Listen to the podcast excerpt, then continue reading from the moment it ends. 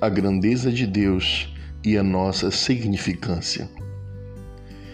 Ao contemplarmos a vastidão e a beleza dos céus, obra dos próprios dedos de Deus, não podemos deixar de sentir um profundo senso de admiração e maravilha. A lua e as estrelas, todas colocadas no céu com propósito divino, nos lembram da majestade do poder do nosso Criador.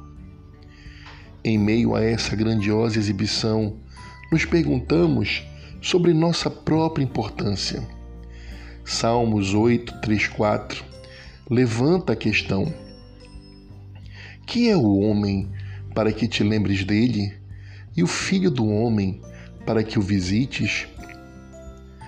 Ao considerarmos nosso lugar neste vasto universo, podemos nos sentir pequenos e insignificantes, mas devemos lembrar que o mesmo Deus que criou os céus e a terra se importa conosco.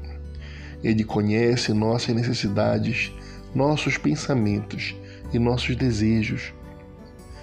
Nosso Pai Celestial vê nossas lutas, nossas vitórias e tudo o que há entre elas.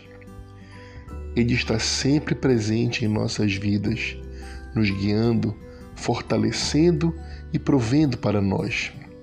Sua fidelidade nunca vacila, mesmo quando nos sentimos perdidos ou indignos.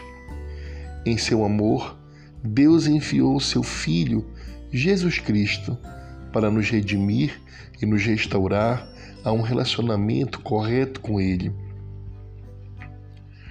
Enquanto meditamos nas maravilhas da criação e no amor inabalável de Deus, que sejamos encorajados a nos aproximar dele, confiando em Sua fidelidade imutável não importa os desafios que enfrentamos ou quão insignificantes possamos nos sentir.